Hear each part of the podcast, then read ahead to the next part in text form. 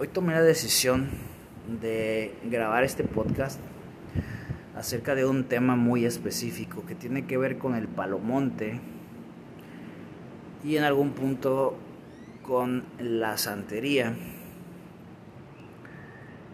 eh, que son dos mancias mm, muy peculiares.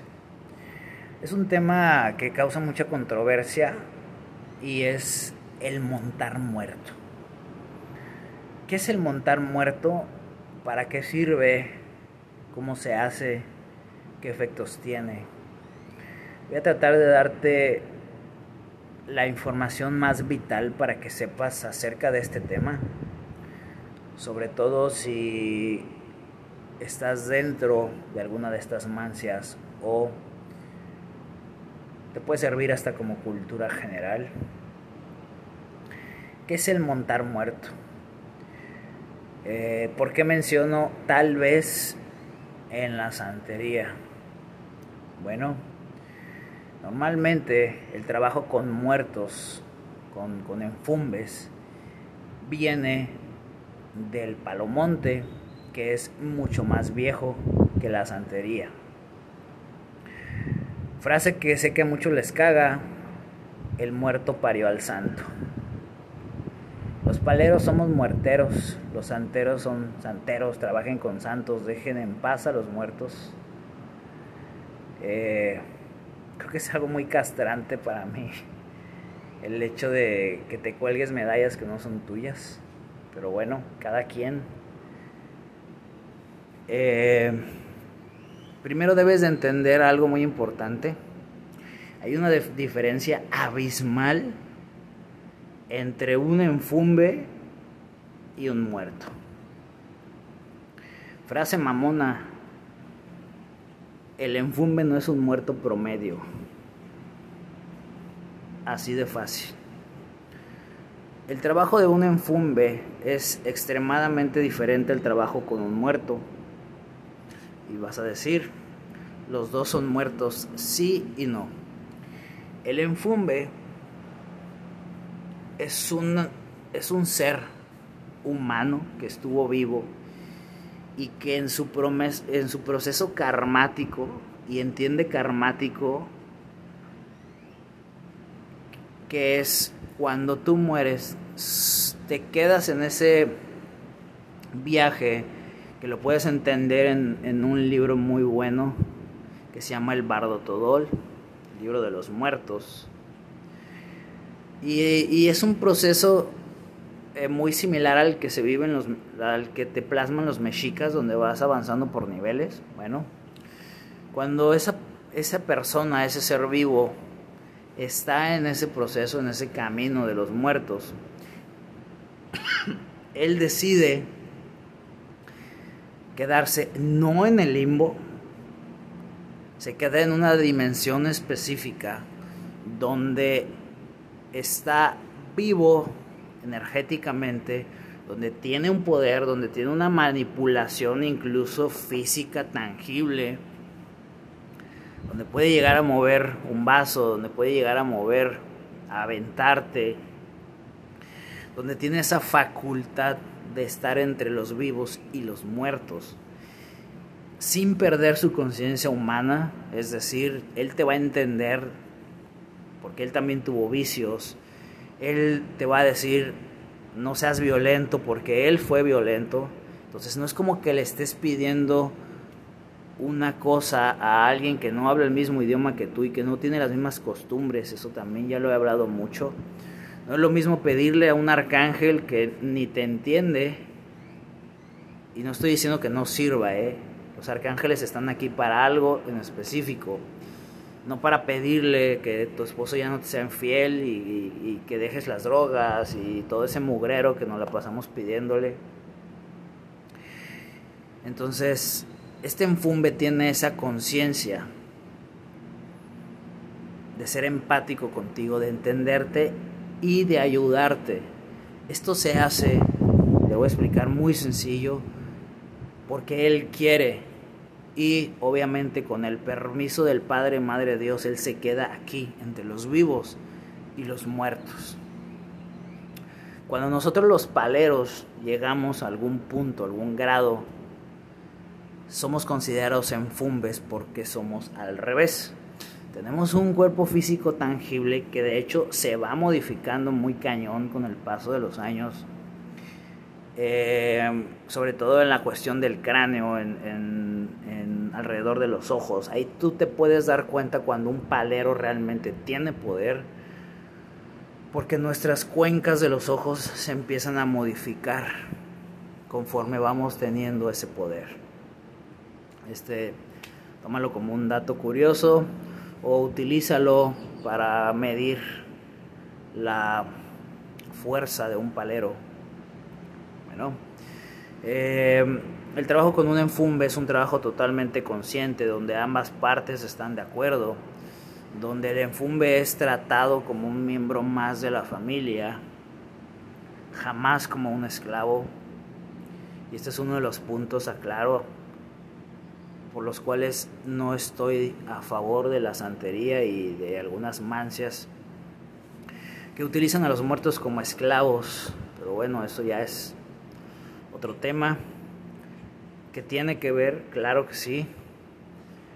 Eh, y este enfumbe obviamente está ahí placentero, trabajando con plena conciencia, con el permiso de Dios, de las leyes universales, tiene todo su papel en orden, le paga impuestos al SAT si tú quieres, está totalmente en regla.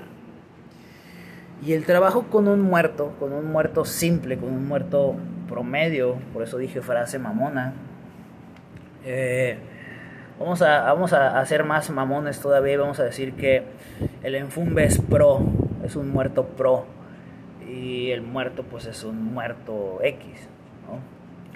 Entonces, ¿qué sucede? Cuando tú trabajas con un muerto, y esta frase ya la he dicho, eh, y esto sobre todo lo hacen los santeros, es voy a levantar un muerto para consultarte, o dos, o tres, o cincuenta, porque yo no tengo el poder suficiente. Entonces necesito 50 muertos para consultarte, es meter la mano a una cajita negra y ver qué muerto te sale, a una mystery box, vamos a ver qué muerto te sale. Entonces si te sale un muerto enojado, pues imagínate de dónde va a venir tu consulta.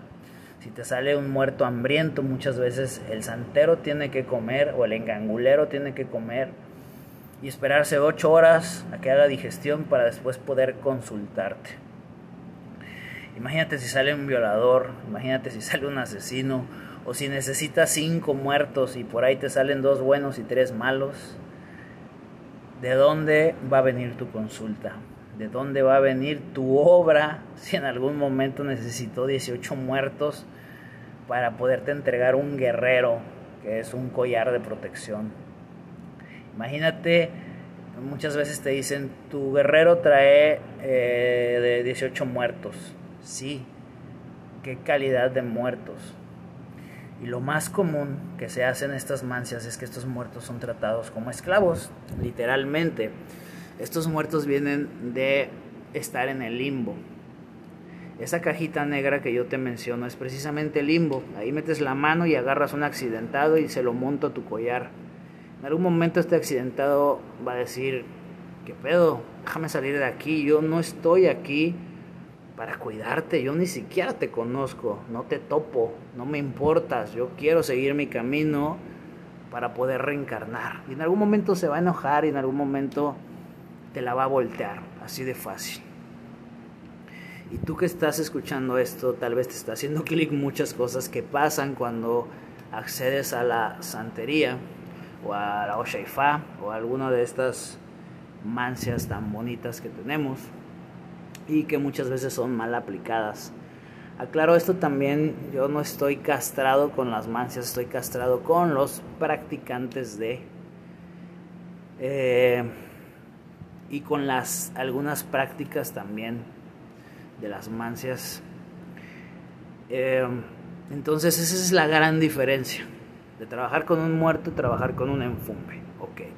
Vamos al punto medular que es el montar muerto. Cuando un Cuando una persona no es vidente, cuando una persona no nació con un don y cuando una persona se hizo, entonces va a necesitar un muerto que vea por él, un muerto que sane por él, un muerto que juegue al defensor por él, porque él ni nació sanador, ni nació vidente, ni nació brujo, ni nació con la fuerza y el linaje guerrero como para forjar una protección. Así de fácil te lo pongo. Entonces podemos decir que es un titiretero. ¿Sale?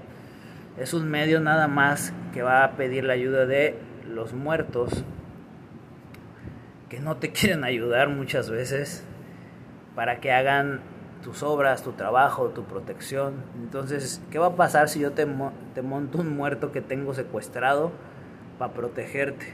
Pues sí, en principio no le queda más, te va a ayudar, te va a cuidar, lo vas a ir alimentando, va a ir creciendo y en algún momento te pregunto, ¿tú qué harías si ya estás fuerte, si ya estás mamado, si ya estás consciente y te tienen secuestrado y ves una oportunidad para irte?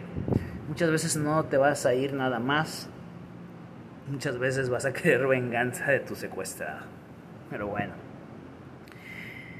Cuando tú necesitas un muerto que vea por ti, porque tú no eres vidente, o no tienes acceso a la información astral de la gente, ni siquiera humana, eh, pues entonces ese muerto va a tener que ver por ti y después hablar y normalmente hablan a través de la persona que no puede entender, no puede bajar esta información y no te la puede dar. Entonces, ¿qué sucede? Yo me meto el muerto y empiezo a, empieza a hablar el muerto a través de mí. ¿Sí? Yo me meto el muerto y entonces el muerto empieza a sanar a través, a sanarte a través de mí. Y así, y sí, efectivamente sus consultas llegan a ser muy precisas también eh, pero el costo para mí no, no vale la pena. Para empezar, el cuerpo humano de la persona que monta muerto queda jodidísimo. Muchas veces el muerto te puede llegar a pedir 3, 4 litros de alcohol. Y lo más cabrón para mí en lo personal, aclaro, es que lo presumen como si fuera algo que no cualquiera puede llegar a ser. Monté cuatro muertos anoche. Me tomé cinco botellas de aguardiente y ve, mira, no tengo nada. Sí, tu ego no tiene nada, tu ego está chingón. ¿Cómo está tu hígado? Al cuerpo humano le vale madres que no te hayas empedado, o sea, que, que el sistema nervioso no te haya pasado factura esas tres botellas de aguardiente. Pero el hígado sí. El sistema nervioso no se embriaga porque está bloqueado, está siendo ocupado por otro ser. Y, el, y parte de la esencia del alcohol se lo lleva él, pero lo metabolizas tú. Entonces por eso vemos muchos santeros o paleros, para mí falsos paleros, todos jodidos a edades muy cortas o que mueren eh, muy, muy dañados, ¿no? Entonces, ese es el montar muerto.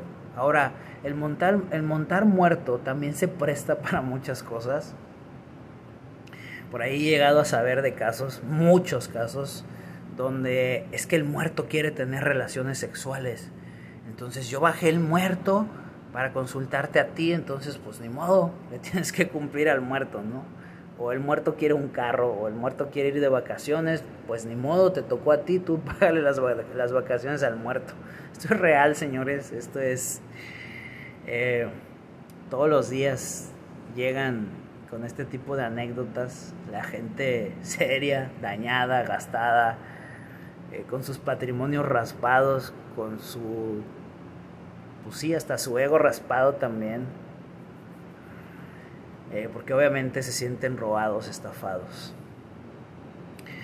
Entonces, el montar muerto para mí no es algo que se tenga que hacer siquiera. Si realmente eres, naciste para esto, nunca vas a tener que montar muerto. Lo vas a poder hacer por gusto, sí. Eh, yo lo he hecho, Yo todo lo que hablo es porque ya lo he hecho, porque no porque me imagino, creo o leí, es lo que yo viví. Esto te puedes ir al podcast número uno y ahí te lo voy a explicar desde dónde saco mi información. Yo me he metido muertos, me he metido demonios, me he metido ángeles. Y lo más chingón es cuando tienes el poder, porque al final es poder, porque le has chingado. Ya te hablé acerca de la, de la higiene energética que debemos de tener todos los días en nuestra vida humana, cotidiana, para poder llegar a estos niveles. Y lo más chingón es cuando no te pierdes en conciencia, o sea, cuando sí el, el, ser está hablando a través de ti, pero tú también lo estás escuchando. Es una sensación muy fuerte, muy bonita, pero cuando no haces desmadre. Muchas veces, o la mayoría de veces, es un descontrol y te lo dicen bien orgullosos. No, cuando me metí el muerto me caí, me descalabré le pegué a mi esposa, rompí tres cristales, pero ve, mira, no me corté, efectivamente. Esos impactos los recibe el muerto. Como en algún momento, si tú estás rayado, tu muerto puede recibir un impacto de bala por ti. Sí, eso es posible. Pero yo creo que es una situación que no se debería de alardear. Porque lo único que estás diciendo es, no soy lo suficientemente bueno, y no estoy hablando de bondad, sino de chingón, para sostener un muerto. Entonces quiero andar jugando con 20, no puedo con uno porque hago un desmadre. ¿Sí? Cuando el muerto entra también va a sacar lo peorcito de ti. Muchas veces le echan la culpa al muerto, ¿no? Le pegué a mi, el muerto le pegó a mi esposa. No, güey. En ese trance tú le pegaste a tu esposa porque era algo que necesitabas liberar. ¿Sale? Entonces, sábelo, conócelo, para que no te cuenten. Por ahí he visto muchos podcasts así donde te hablan de sus anécdotas como si hubieran sido partícipes de la Segunda Guerra Mundial y salvado 50 vidas. Te lo cuentan con un énfasis y un toque de heroísmo, wow. Para mí en lo personal, si eres bueno, no necesitas hacer esto. No necesitas tener un descontrol y eso es algo que mucha gente le gusta y extraña. Es que en esta casa no hay faramaya, no hay desmadre, no hay drama. Esto es algo, esto es dramatización. Para mí es pan y circo. Quieres pan y circo, está bien, está perfecto, yo no lo comparto. Respeto te doy y respeto pido. Eso es montar el muerto. Para mí es innecesario lo he llegado a hacer cuando el muerto quiere hablar a través de mí y darle un mensaje muy importante a la persona. Me presto para eso desde, desde el amor en buena onda, no hay desmadres, se dan un abrazo. Eh, ah, padrino, olía incluso como mi abuelita. Qué bueno. Para mí eso es algo que vale la pena hacer. No para consultar a nadie, no para sanar a nadie, y mucho menos creo que vale la pena o el riesgo que metas tu manita y saques ahí a ver cualquier muerto para dárselo a alguien. Tómalo en cuenta antes de tomar decisiones acerca de a qué mancia te acercas. ¿Te gusta el desmadre, la faramaya? Perfecto, vas a estar muy chido en la santería. Eh, obviamente hay de todo, eh, claro, he conocido santeros muy buenos, muy respetuosos, que no se prestan al desmadre ni a la payasada. Y también he conocido paleros que son la payasada encarnada. Entonces, te dejo este tema, conócelo. Espero que haya aclarado algunas dudas, pero sobre todo espero que te hayan salido más dudas para que tu camino sea más largo y más productivo.